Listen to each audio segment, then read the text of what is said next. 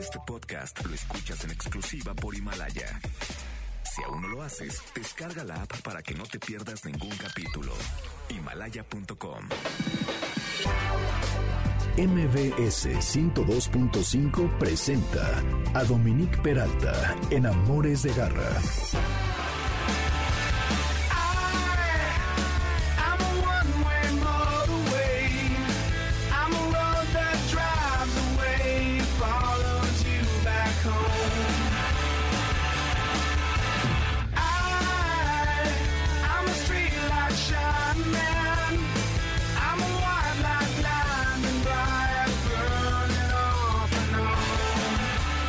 Pues esto que escuchamos es eh, ni más ni menos que los Foo Fighters Times Like These. Y sí, tiempos como estos, que los Foo Fighters en su momento decían que esta era de las mejores canciones que habían escrito Dave Grohl en particular, porque se volvió una favorita del grupo y era de las cinco canciones que siempre tocaban cuando estaban en vivo y evidentemente la gente respondía increíble y tiene una parte que dice estoy un poco dividido, no sé si quedarme o fugarme y dejarlo todo atrás. ¿A poco no dan ganas de eso de repente en este encierro? Pero pues aquí estamos en Amores de Garra, yo soy Dominique Peralta, buenas tardes.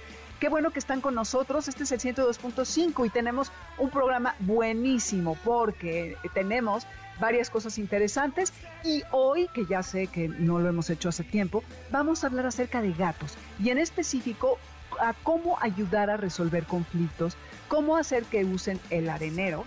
Esto viene por parte de la doctora Silvia Sánchez Nicolás. Y en tema del arenero vamos a tener una mini breve intervención de un experto americano que se llama Steve Dale, que nos da el 101 del uso de este mismo artefacto. Y además, la doctora Lucía Ledesma va a platicar todo acerca del famoso Pug que se llama Harley, que también se conoce como el tuerto, ya verán por qué, y cómo ayuda al personal del Hospital 20 de Noviembre en el área de salud mental. MBS contigo en casa, Alberto Aldama, Álvaro Pérez, Karen Pérez, Adriana Cristina Pineda, Moisés Salcedo, parte del equipo de Amores de Garra y de MBS, y Michael Amador en los controles. Ya saben que MBS tiene una página dentro de su plataforma que tiene toda la información acerca del coronavirus para que no caigan ustedes en falsas informaciones. El teléfono para que nos manden sus dudas, 55 29 18 45 82, un WhatsApp en donde estaremos contestando en vivo los programas, las preguntas que nos hagan. Las redes son arroba Dominique Peralt y Amores Garra en Twitter y Amores de Garra en Facebook e Instagram. Estamos en este momento en línea y en la aplicación y el lunes en mbsnoticias.com y en la plataforma Himalaya. Educa con Garra. Por más que queramos a alguien y por más que nos llevemos estupendamente bien, hay días, hay momentos en que nuestro mejor amigo nos saca de quicio, no queremos contestarle el teléfono a nuestra madre, padre, hermanos, yo qué sé, y la mera presencia de algún colega nos resulta fastidiosa. ¿Y qué creen, Garra? Escucha, es que esto es normal y todos lo sabemos. La convivencia intensa es algo complicado y no solamente para los humanos.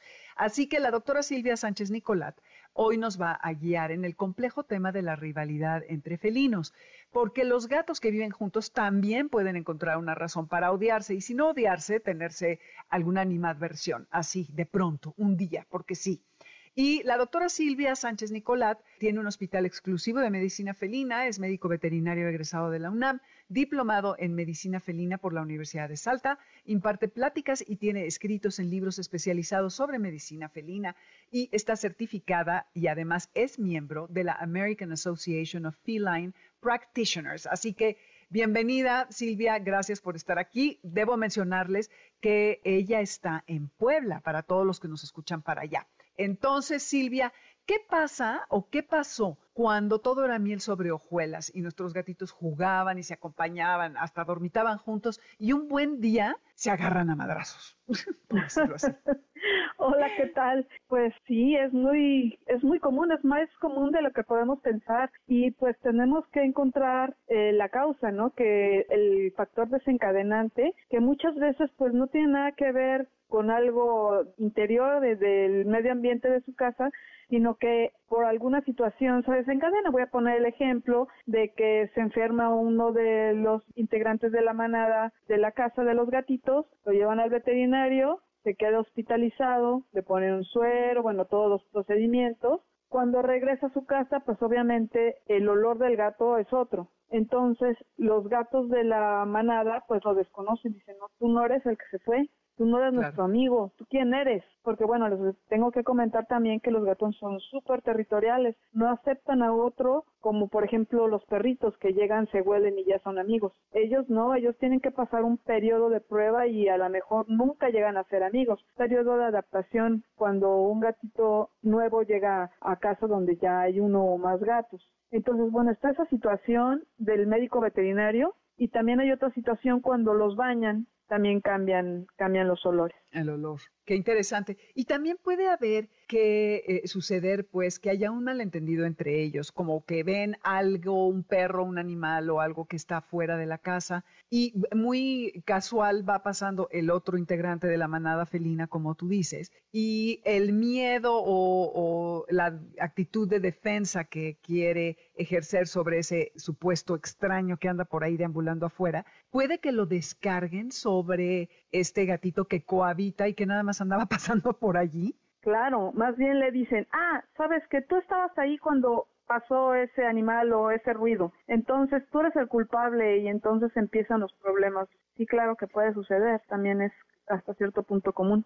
Claro, que transfieren la agresión de un sujeto a otro y entonces Sí. se vuelve un horror. Claro, oye, y de lo que decías de que los perros luego luego se huelen y son amigos, bueno, yo te digo que en mi experiencia para nada, ¿eh? Sí, ¿No? a diferencia, creo que de los gatos sí Ajá. pueden llegar a ser amigos, porque yo no he tenido muchos gatos, pero sé, una amiga, Viviana, tiene Ajá. dos gatos que no se llevan y tienen años juntos y creo que eso en los perros no pasa. No sé. No, Pero no pasa. O sea, creo sí se que- llegan a pelear, pero sabes que muchas veces es conflicto hormonal, entonces los operas, les quitas el estímulo hormonal y entonces pues ya pueden llegar a tener una convivencia. O sea, no de que sean grandes cuates, pero pues ya no se pelean. En cambio los gatos, yo también te- tengo el mismo caso que tu amiga Viviana. Yo tengo gatos persa, eh, geriátricos de 10, 12 y 14 años y tengo un gatito oriental que me dieron en adopción que es una bala y ese gato, o sea, no se puede llevar con mis persas. Ya lo intenté, lo introduje y pues no se puede y no se pudo y ya sí ya viven separados. Entonces eso sí hay que tenerlo en cuenta, no eh, intentar que a fuerza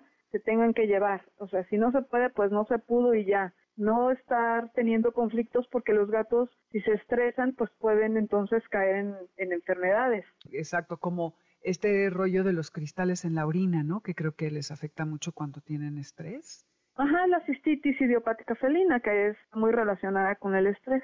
Oye, pero bueno, ahora nos cuentas un poco de eso. Pero volviendo a este tema, Ujú. eh, ok, tenemos, tú decías que tienes a este gato persa que no se lleva con los otros. y No, es que un oriental. separaste. Ori- per- ¿Perdón? un oriental y los otros son persas. El Ah. oriental es un carácter mucho más activo, mucho más, ¿cómo te, te explico? Como que eh, más exigente, o sea, él exige cariño, él exige atención y entonces pues no soporta que los otros gatos estén ahí, no, de plano no lo soporta. Y yo creo que no vamos a poder introducir ningún otro nuevo eh, animalito aquí a, a la casa, bueno, ya sea perro o gato, porque este muchacho pues es súper, súper dominante y posesivo. Esa es la palabra, que- posesivo. Y decías que lo tienes separado, que es otra parte de la pregunta que te iba a hacer. Si a diferencia del clima que hay en tu casa con estos gatos que se llevan dos y el otro es un tercero que no se lleva, los separas, pero si yo tengo dos gatitos que se llevaban y por algunas de las eh, causas que tú describiste, de pronto se empiezan a pelear, ¿qué es de lo primero que tengo que hacer? ¿Es eficiente separarlos, tenerlos un tiempo en cuartos separados o si no tengo el espacio a lo mejor poner una reja como para calmar las aguas? Sí, sí es muy conveniente separarlos porque pues se pueden llegar a lastimar muy feo. Entonces lo que se tiene que hacer en estos casos es volver a introducir al gatito como si fuera un gatito nuevo. Sí, eso te lo, lo puede comentar mejor porque hay, hay etólogos veterinarios. Entonces ellos se encargan de toda esta situación y de ver los espacios y por qué fue el conflicto. Ahora pues tenemos la ventaja de las videollamadas, de las videograbaciones. Entonces por esa situación puede este, hacer una consulta a un, un etólogo.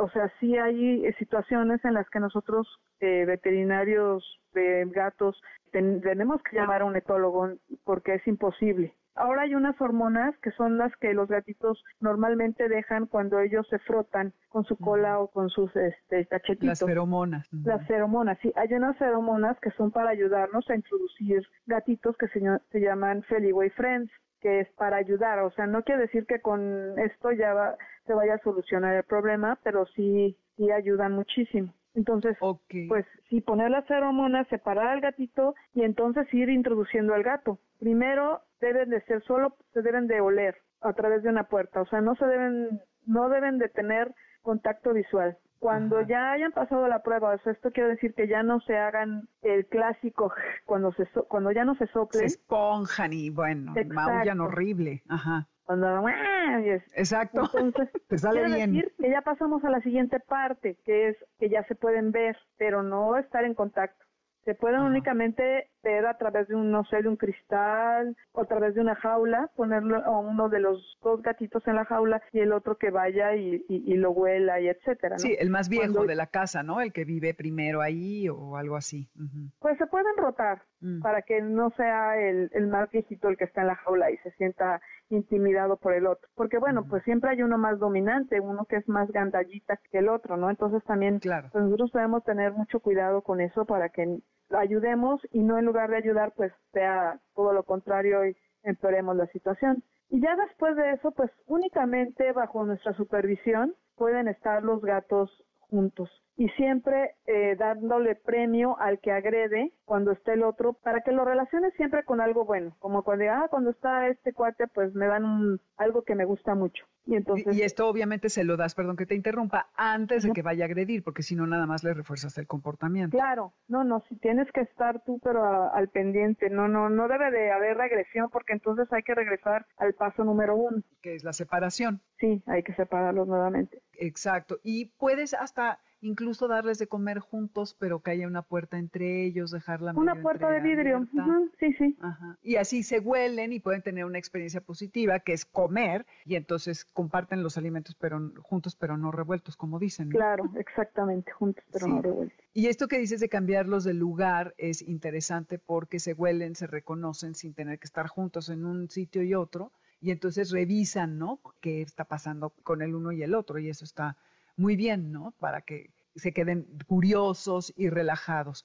Y ya que están así, pues ya pueden convivir un poco y según vas viendo los avances, entonces los vas soltando más, ¿no? Claro. Y bueno, puedes también combinar los solares de un gatito al otro para que pues vean que, que pues, son son del son iguales los olores, son los los mismos de, de la misma manada. Y De entonces, acuerdo. ¿Y esto cuánto Ajá. toma? ¿Cuánto tiempo puede tomar? Yo sé que tiene que variar, pero pueden ser meses o, o algunos días o en tu experiencia hasta años, años. ¡Ah! ¿Qué tal? hasta años. Oye, qué especiales son los gatos, ¿eh? Sí, son muy especiales. Wow. Pues sí, hay que tener mucha paciencia, dedicación y sensibilidad para poder manejar esta situación, ¿no? Sí, Son súper territoriales. Sí, sí, es que es eso, que los perros también, pero es diferente, ¿no? Como que creo que son como más primarios. Me, me pareciera que los gatos son un poquito más sofisticados o aferrados, no sé. Son, ¿cómo se, cómo se podría decir? Yo digo que son como más personalidad de persona y de mujeres. ¡Ay, ¿No? qué fuerte! sí, o sea, nosotros somos mucho más difíciles para hacer amistad que los hombres. Sí, ¿o no? más desconfiadas, ¿no? Exacto, entonces as- son, todos son enemigos hasta que demuestren lo contrario. Qué bárbara. Sí, está bien. Muy bien, Silvia. Oye, y otra pregunta que nos hizo alguien de- del público eh, es que, ¿qué se puede hacer para que no se orine un gatito de cuatro meses en la cama? Ah, un gatito de Yo sé cuatro que eso es complicado, pero... Ajá. Bueno, mira, lo primero que hay que hacer es llevarlo al veterinario porque no vaya a tener alguna enfermedad por la cual el gatito esté haciendo esto. O sea, me refiero a cistitis. La cistitis da una sensación de hacer pipí en ese momento, o sea, una sensación de urgencia de orinar. Entonces, pues es donde, donde caiga y lo está haciendo ahí. Entonces, una vez eliminado esta situación, es- este problema, o sea, que no es cuestión de enfermedad, entonces ya podemos pensar en un problema de comportamiento. Para empezar, pues la arena del gato o los areneros deben de estar en lugares adecuados, no donde a nosotros nos parezca que estorba menos o que va a verse menos feo, sino en un lugar adecuado donde el gato pueda ir a la hora que él quiera. También es muy importante el número de arene- areneros con relación al número de gatos. Por ejemplo, si tenemos dos gatos, cada gato debe tener un arenero más uno más. La otra situación es que la arena siempre debe de estar limpia, siempre, siempre, porque pues ya te ha tocado ir a un baño sucio, dices, no, yo mejor No. me aguanto al llegar a mi casa. Claro. Entonces, todo este tipo de situaciones, a lo mejor este gatito sufre de acoso de algún otro gato, algún perro, algún niño humano, bueno, un niño humano, ¿eh? O sea, Niño humano, niño- ok. Hay niños Un niño- animales también, ok. un niño animal, no un niño humano, pues que lo esté acosando, lo esté correteando y no le dé chance de ir a, a hacer pipí cuando, cuando él quiere y pues ni modo, ahí lo encontró adecuado. Eh, otra situación que también ahorita me viene a la mente es que a lo mejor no fue entrenado para ir a, a su bandeja de arena, sino que le pusieron un pañalito y entonces el gato busca el sustrato parecido a- al pañalito y pues lo más parecido a un pañalito pues pudiera ser así por lo acolchonado, pues la cama. Si la sábana, ¿No? tu edredón, etcétera, ¿verdad? Uh, Sí, o sea, no es que el gato sea sucio, la verdad es que los gatos No. son súper, súper limpios. Y Sí, entonces estoy- yo creo más bien sí es alguna de esas situaciones y no tanto enfermedad, porque pues es un gato muy joven, ¿no? Claro, y está tiempo de como redirigirlo. Oye, y otra, otra duda, están buenísimos los consejos que nos das, es de una, de Luz Chávez que pregunta por Facebook que su hermana tiene un gato que llora y que le salen lágrimas como nosotros, que si es normal, que si está triste, que si tiene algo, que si le duele algo, que qué pasa. Mira, yo creo más bien que debe tener un problema oftalmológico y no tanto que sea una situación de, de lloro, de llorar como nosotros. Emocional. sino que si le escurre la lágrima es porque algo le está molestando en la córnea y por eso el ojo produce esta esta lágrima. Yo sí le aconsejo pues que lo lleve a un veterinario y que le cheque bien bien sus sus ojitos. Ahora si llora, eh, se refiere a llorar a también maullar, pues muchas veces son gatitos que están en celo, gatitas en celo o nos están comunicando algo, porque también los gatos por medio del maullido se comunican con nosotros. Claro. Sí, y, y algo que creo que es bien importante con toda mascota es que tenemos que observar que es la normalidad para ese individuo específico y entonces eh, atenderlo. Y sí es eh, importante, como también señalas, llevarlos al médico para, primero que nada, asegurarnos que no tengan algún padecimiento, como sería también en el caso de cuando los gatos se llevan muy bien y se dejan de llevar, que además de todo lo que hablamos, es probable que también hubiera algún padecimiento que los tiene incómodos, ¿no? Y que por eso se portan de esa manera. Sí, sí. Bueno, y además ahorita haciendo mención nuevamente de lo del gatito que hace ese pipí en la cama, o sea, los gatos casi no toman agua. Nosotros debemos de hacer que el gato tenga un mayor consumo de agua, que incremente su consumo. Muchas veces nosotros ponemos un plato de plástico. Los platos o los materiales de plástico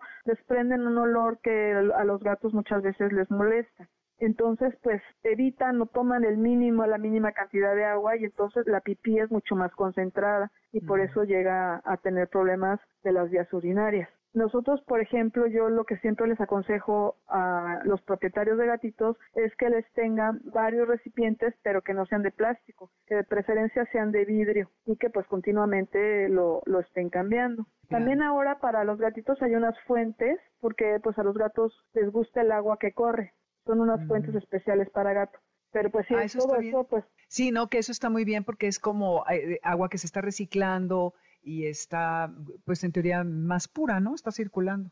Sí, entonces nosotros prevenimos todo este tipo de situaciones para que no se vaya a, a, este, a enfermar de cistitis.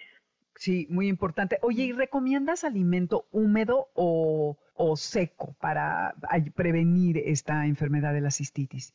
Eh, ¿O mira, no tiene que ver? lo- es mayor el consumo de agua si comen un alimento húmedo, pero eh, se puede combinar y lo que es muy importante es hacer que el gatito pueda consumir del alimento húmedo para cuando si en alguna situación que se enferma, llegara a enfermar, tuviera que llegar a consumir de alimento de prescripción que le llamamos nosotros, entonces pues no tenga ningún problema por la consistencia, porque los gatos pues son como muy eh, les gusta lo mismo siempre, entonces si se enferma y le queremos dar una latita, pues muchos gatitos no lo aceptan. Entonces sí lo importante es ofrecerle de varios tipos de, de alimento, o sea, obviamente que no de buena calidad, porque pues sí hay alimentos que sí les llegan a afectar sus riñones, no inmediatamente, sino lo vemos ya cuando son mayores, cuando ya eh, son geriátricos. Entonces, este, pues sí es muy bueno darles de varios tipos de, de alimento y es muy importante también, sí, que siempre su platito tenga, com- tengan comida, porque ese es otro factor de estrés, que no, no tengan siempre ver su platito vacío, digamos así. Sí, en eso son muy distintos a los perros, ¿no? La libre demanda no se recomienda tanto para el perro y sí para No, los no. gatos. Muy bien. Silvia, muchísimas gracias por estar por aquí con nosotros en Amores de Garra. ¿Dónde te podemos encontrar? ¿Tus redes, teléfono? ¿Dónde, ¿Por dónde andas? Bueno, mira, teléfono para consulta, para hacer cita, para agendar es el 169-0154 con la clave 0122. En redes sociales estamos en Facebook, en eh, Hospital Veterinario Gosgat y porque te, te platico también que tengo un hospital de perros que está eh, ocupado en la parte de abajo y arriba tengo gatos. Entonces, abajo se llama Gosgats y arriba se llama Gats. Entonces, por cualquiera de las dos situaciones nos pueden encontrar en el Facebook y en nuestra página que es www.hospitalveterinario.mx. Muy bien. Y que sepan, Garra, escuchas que esto es en Puebla, no en la Ciudad de México. Eh, Buenísimo. Estoy en Cholula. en- en Estás en. Cholula. Ok, Ujú. Y de genial. todas maneras, ahí en las redes eh, está o nuestra página está la localización del- de la clínica veterinaria y ahí ya se pueden ir viendo. Perfecto. Muchísimas gracias, Silvia. Que tengas buen día y esperemos que tus gatos algún día hagan las paces para que puedan convivir alegremente. Espero que así sea.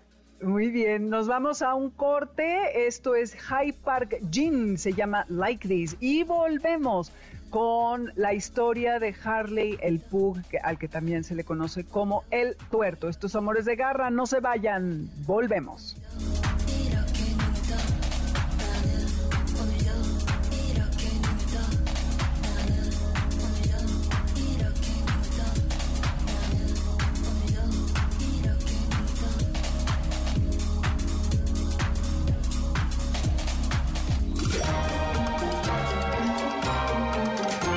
Los gatos sufren de problemas renales porque no tienden a tomar agua. Es probable que el material de su plato no les guste y no beban de él.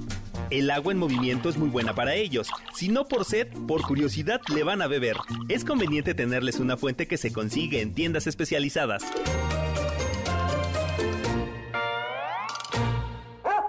Quieto. Quédate con nosotros. En un momento regresamos. ¡Suelta! Regresamos. Si rescatas gatitos recién nacidos, no les des leche de vaca porque no pueden desdoblar la lactosa. Busca fórmulas especiales para gato en clínicas veterinarias. Su leche debe de tener taurina. Los gatos adultos no requieren tomar leche.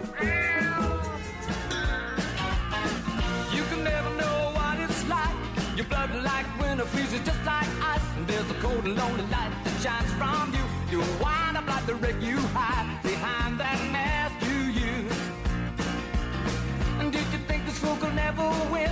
Well, look at me, I'm coming back again. I got a taste of love in a simple way. And if you need to know while I'm still standing, you just fade away.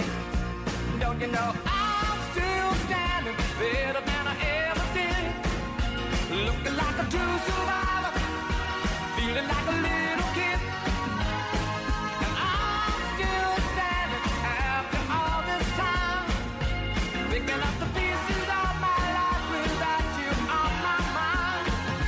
pues, Amores de Garra, el día de hoy, estamos como tratando temas de resiliencia de alguna manera. Ya escuchamos eh, cómo hacer que los gatos que eran amiguitos se vuelvan otra vez eh, pues compañeros y que no haya problemas. Pero ahora vamos a tratar un tema que seguro les va a encantar y que han visto en redes y que trata acerca de Harley o, como se le apoda por ahí, el tuerto. Pero antes, aquí esta canción, eh, por eso la selección de la música, eh, es de Elton John, como ya se dieron cuenta, es una canción de 1983, imagínense. Y eh, la, la letra no es necesariamente alusiva a, ¿qué les podría decir? La bueno, sí, sí es eh, alusiva a la resiliencia porque eh, trata de una relación que se termina y cómo eh, Elton John le está diciendo a esa persona que a pesar de todo él seguirá adelante y que seguramente va a, a caer en ese desastre que tiene de vida y esas máscaras que usa. Y hoy pues de lo que vamos a seguir hablando es de héroes y entonces por eso esta canción del 83 de Elton John que se llama I'm Still Standing.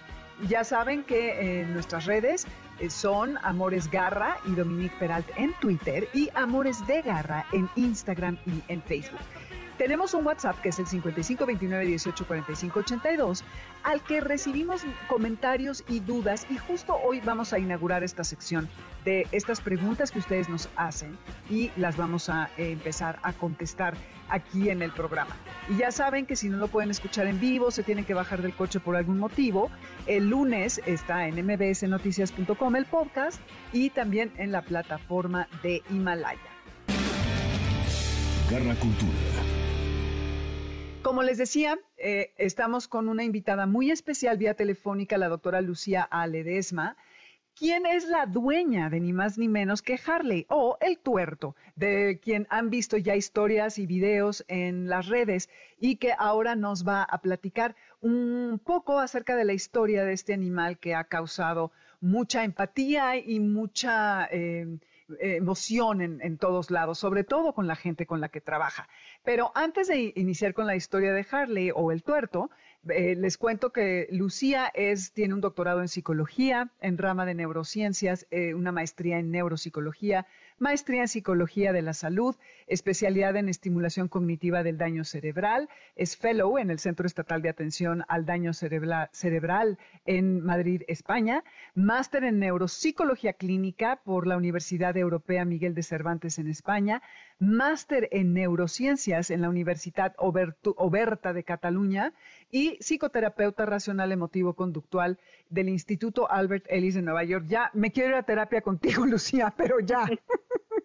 qué bárbara, qué, este, qué super currículum tienes.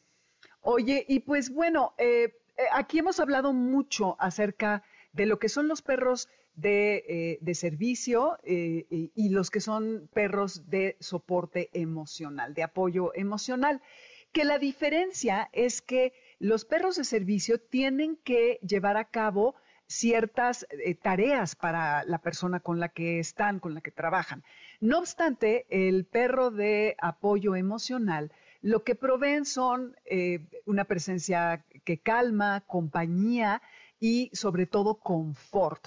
Y llama la atención que un pug sea un perro de apoyo emocional. Bueno, casi todos lo son, ¿no? Pero ¿cómo, cómo es la historia de, Harley? ¿Cómo llegó a esta tarea? Bueno, pues eh, Harley llega a esta tarea asistencial en el, Centro Médico Nacional el 20 de noviembre del ISTE a través pues de, varias experiencias que Harley fue adquiriendo a lo largo de sus casi ya tres años. Eh, la historia de Harley pues comienza como cualquier otro cachorrito de familia, llega a, a nuestra familia, a mi casa, a su casa, eh, y bueno, pues nos enamoramos todos de Harley desde el principio porque pues era un cachorrito siempre amoroso, juguetón. Y desde entonces eh, empezamos a observar algunas cualidades en él que en, el caso mío que me dedico al campo de la salud mental y previamente familiarizada con la terapia asistida con animales, con canes específicamente, pues me llevó a, a la tarea de ir este, observando de cerca esas cualidades que él ya presentaba de manera natural e irlo entrenando y familiarizando al respecto de estas terapias de apoyo emocional en las que eh, diferentes pues canes a lo largo de, la historia, de las experiencias de este tipo, pues se han configurado en, diferentes procedimientos de, atención individual y también de atención colectiva. Y bueno, pues Harley inició eh, desde muy pequeñito con este tipo de interacciones terapéuticas con pacientes con afecciones psiquiátricas, con afecciones neurológicas, en procedimientos individuales. Y posteriormente eh, ya en un, en un trayecto digamos más largo de intervenciones en, en procedimientos de carácter grupales o colectivos eh, asociados pues al cuidado de la salud mental y a la prevención de la misma en algunos recintos de la Ciudad de México, particularmente pues en museos donde teníamos la asistencia de, de varios, eh, digamos, de, varios interesados en este tipo de intervención, de todas las edades y pues ahí eh, Harley terminó de realizar una buena parte de su entrenamiento. Y bueno, pues con, con esta pandemia que desafortunadamente nos está impactando a nivel mundial, nosotros como equipo de salud mental del Centro Médico Nacional 20 de noviembre empezamos a, seguir eh, el impacto de esta pandemia en términos de salud mental en diferentes países que iban adelante en las fases de la pandemia. Y aproximadamente para febrero de este año nosotros configuramos una serie de protocolos de atención, entre ellos un protocolo de atención para el personal, y ahí insertamos la probable participación de Harley como coterapeuta canino. Esto eh, en función también pues de la experiencia que ya teníamos con Harley, eh, la experiencia previa que nuestro hospital tenía con otro, tuvo más bien con otro procedimiento en el área de oncología pediátrica, eh, proyecto que también asesoramos y proyecto que también participó un perrito llamado Jimbo. Y pues bueno todos los elementos se fueron se fueron hilando junto con una experiencia internacional que nosotros descubrimos en, un artículo publicado en la participación de un CAN también de, apoyo de apoyo emocional que se hizo presente en un hospital de Estados Unidos con un protocolo muy diferente al de nosotros, pero eh, ayudando en estos tiempos de pandemia. Entonces, pues bueno, nosotros ideamos este protocolo con el equipo interdisciplinario conformado por psiquiatras, por psicólogos, por especialistas en bioseguridad, en bioética, veterinarios también, eh, especialistas también en el área de medicina interna, especialistas en el área también de enfermería. Entonces, bueno, pues se configuró este protocolo y decidimos implementarlo a final de la fase 2, principios de la fase 3, que era cuando la experiencia internacional nos mostraba que había ya complicaciones tangibles en el personal que se encontraba en la primera línea de acción. Y pues bueno, así fue, nosotros hicimos un estudio exploratorio previo a la participación de Harley eh, directamente en las unidades de atención COVID y para nuestra sorpresa lo que notamos era que ya se estaba presentando justamente en estos momentos, al final de la fase 2 de la pandemia en México, eh, reacciones en el personal pues de angustia, de ansiedad, eh, varios compañeros y compañeras pues lloraban inclusive en, antes de, ingresar a las áreas de atención por COVID-19 y este fenómeno se estaba presentando prácticamente en todos los turnos del hospital. Entonces, eh, en ese momento decidimos emprender en marcha este, este protocolo ya previamente preparado desde febrero de este año. Y lo interesante es que es para el personal que está en constantes labores, que no descansan, supongo que a veces ni comen y que tienen condiciones muy estresantes y que generalmente como estos perros de apoyo emocional son como para los pacientes. Entonces llama la atención también que eh, Harley esté con, con ellos. ¿Y tú qué, qué notas eh, eh, que, sucede cuando Harley entra? Nos, me imagino que tendrán algún sitio de descanso para el personal a donde seguramente lo llevan y cómo cambia el ambiente y qué es lo que pasa cuando, cuando él entra allí. bueno, Dominique, pues tú lo, lo, describiste muy bien, porque sí es importante tener clara la atmósfera psicológica que se vive hacia el interior de las unidades de atención COVID-19. El personal está particularmente eh, agotado, cansado emocionalmente, físicamente. Eh, los trajes de protección pueden generar una temperatura de alrededor de 50 grados centígrados, por ejemplo. No consumimos agua, no consumimos alimentos, no vamos al baño. Eh, ya la deprivación de contacto físico pues está acentuada en casi todos nosotros después de 50 60 días de, de jornadas exhaustivas, más la presión psicológica de la probabilidad de contagio, de contagiar a los familiares más la experiencia directa que se tienen con los pacientes, algunos de ellos desafortunadamente se complican, fallecen, hay mucha angustia hacia el interior de las unidades de atención COVID. Entonces, entendiendo este contexto, cuando Harley llega, eh, al, al, inicio, se da esta interacción al inicio de, de, la jornada antes de que nuestras compañeras entren de lleno al campo de batalla.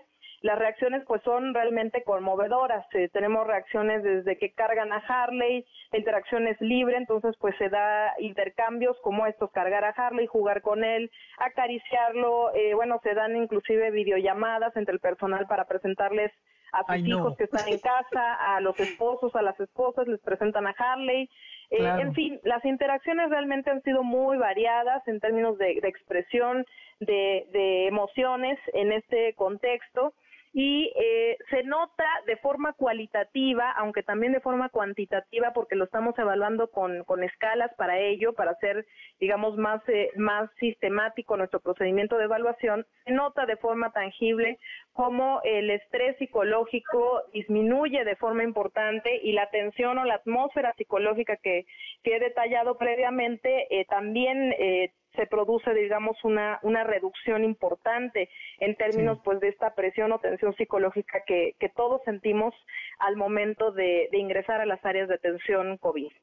Sí, es que es notable que un perro siempre mete esa vibra eh, que da como un confort emocional y eh, psicológicamente tienen muchos beneficios porque no hay que demostrarles nada, no hay que posar eh, de ninguna manera. El, el, perro naturalmente se acerca o no a ti y como que siempre es un distractor, es un, un elemento que, nos saca de nosotros y nos permite, pues, como entrar eh, en otra dinámica. Oye, y también vi en un video que trae unas botitas, un impermeable y unos gogles.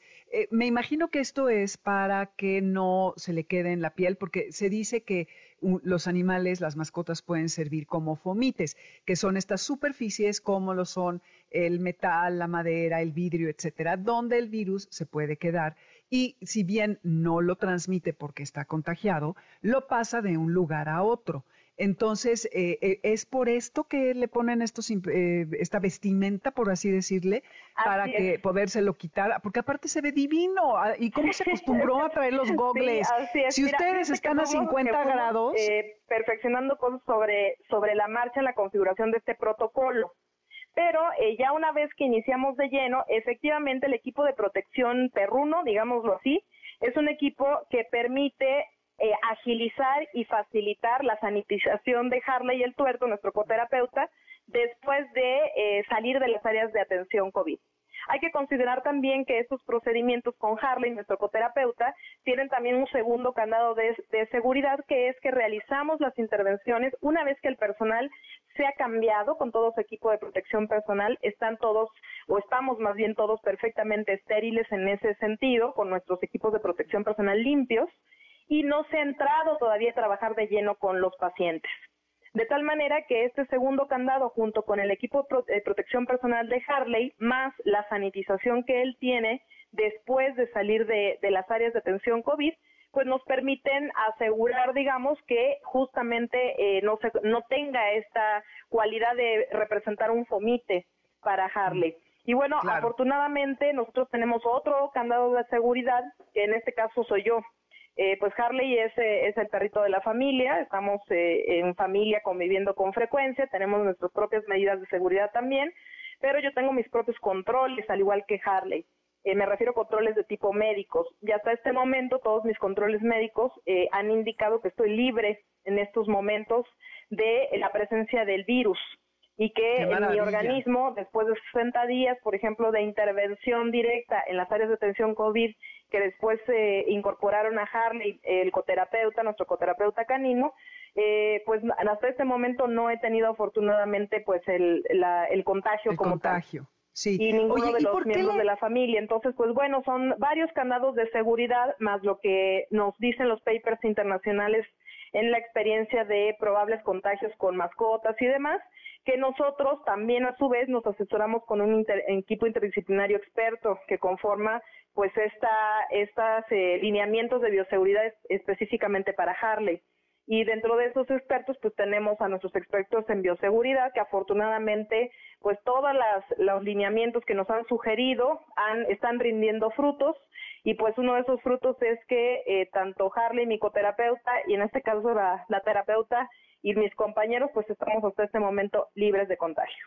Qué bien, y qué mejor lugar y, eh, y qué mejor eh, manera de estar eh, teniendo todas las precauciones para que nadie del personal ni este coterapeuta, que es este perro Pug, tan maravilloso, se vaya a contagiar.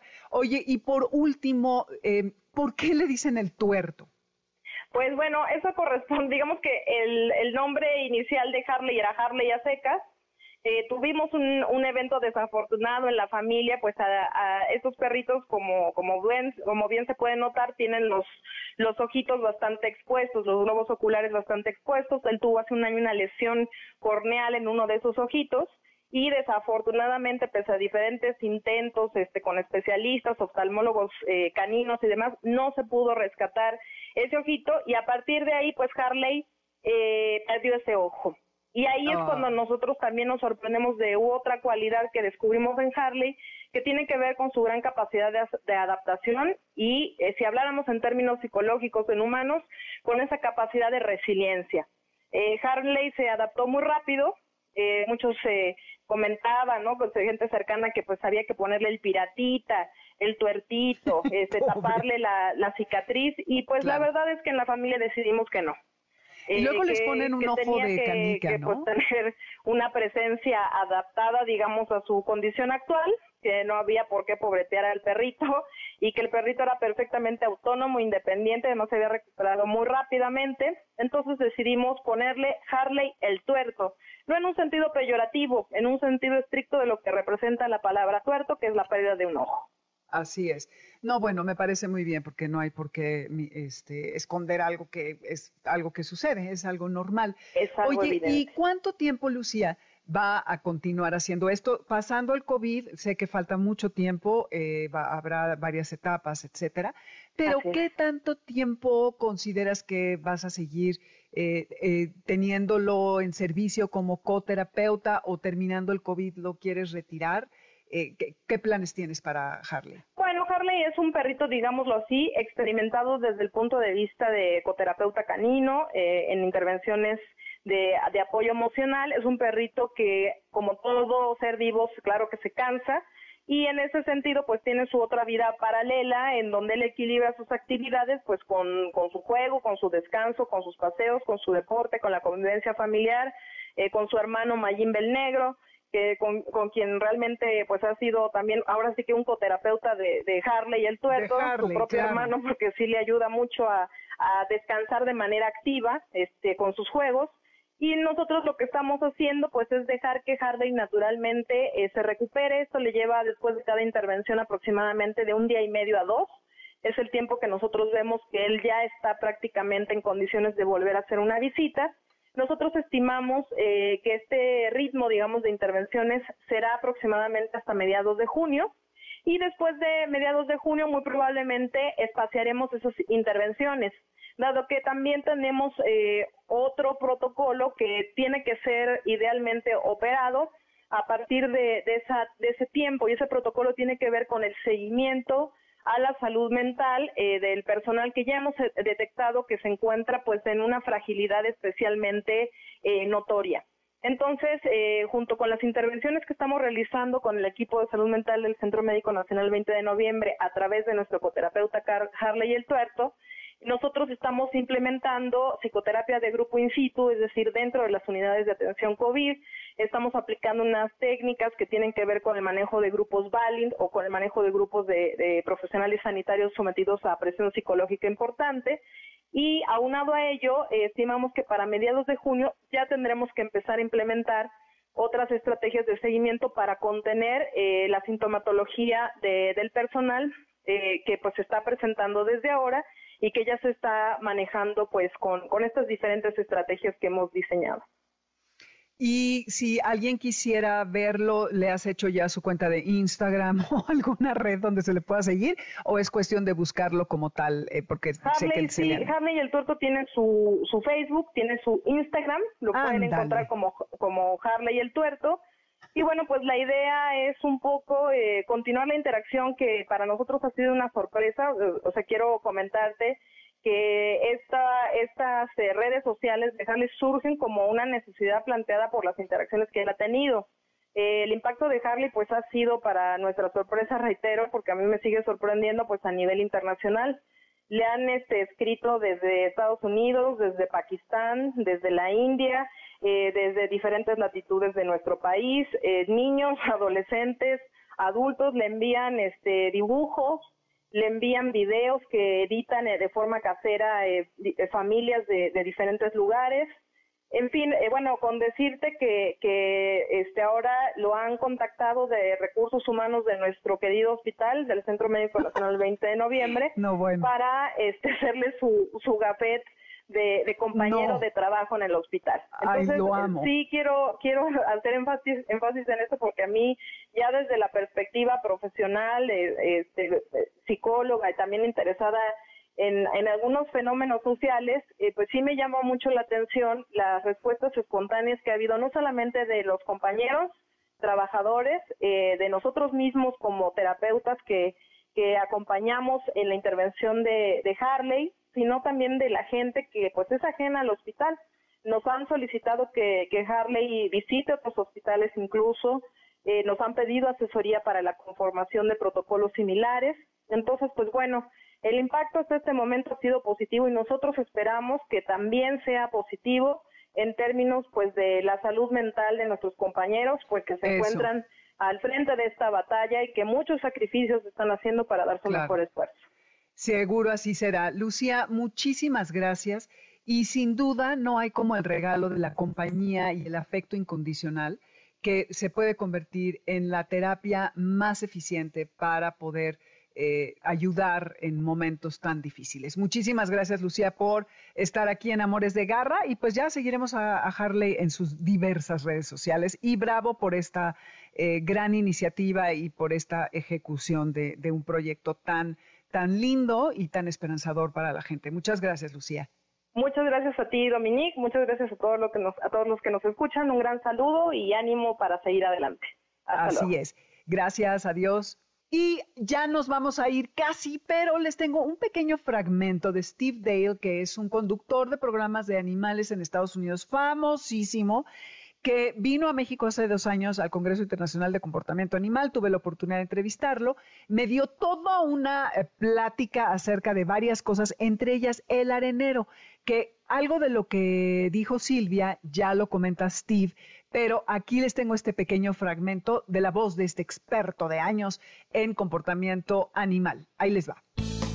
Amores de garra. Now, about litter boxes. So the good news is for the cats, they're going to live longer Algunos gatos funcionan muy bien con el arenero, pero otros por razones inexplicables. Y lo que sucede es que obviamente regresan a la calle y quieren volver a hacer sus necesidades afuera, lo cual no es recomendable. Entonces dice que, que la etiqueta, el 101 del arenero sería, primero que nada, los gatos son fastidiosos y son muy limpios, por lo que hay que eh, quitar las heces mínimo una vez al día, de preferencia dos veces al día. Y además cambiar totalmente la arena, eh, ya sea una vez cada semana o dos o cada dos semanas. Y hay una regla muy clara para cuando tienes gatos. Si tienes un gato, tienes dos areneros que pones en diferentes lugares. Si tienes tres gatos, tienes cuatro areneros. Si tienes eh, dos gatos, son tres areneros y así le van sumando uno más de los que tienen.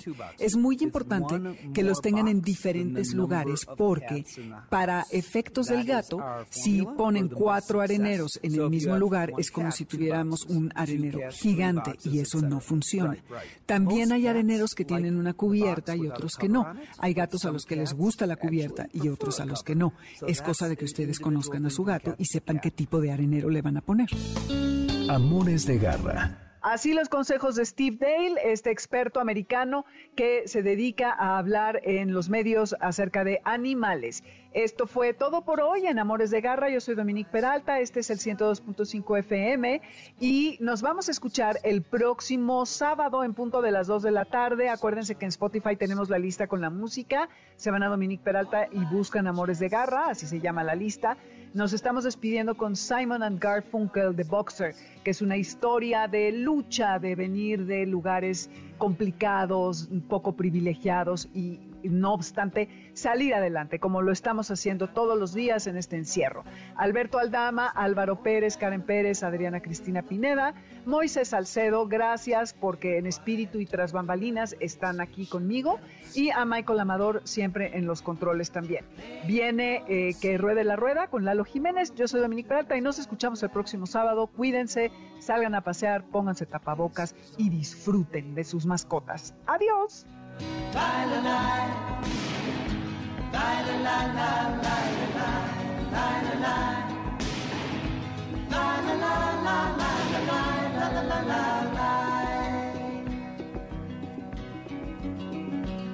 Asking only workman's wages, I come looking for a job, but I get no offers.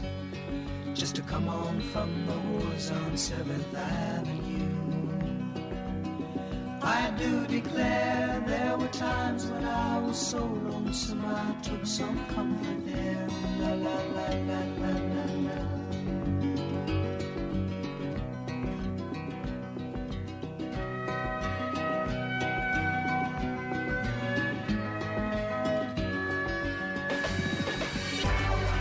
MBS 102.5 presentó Amores de Garra con Dominique Peralta.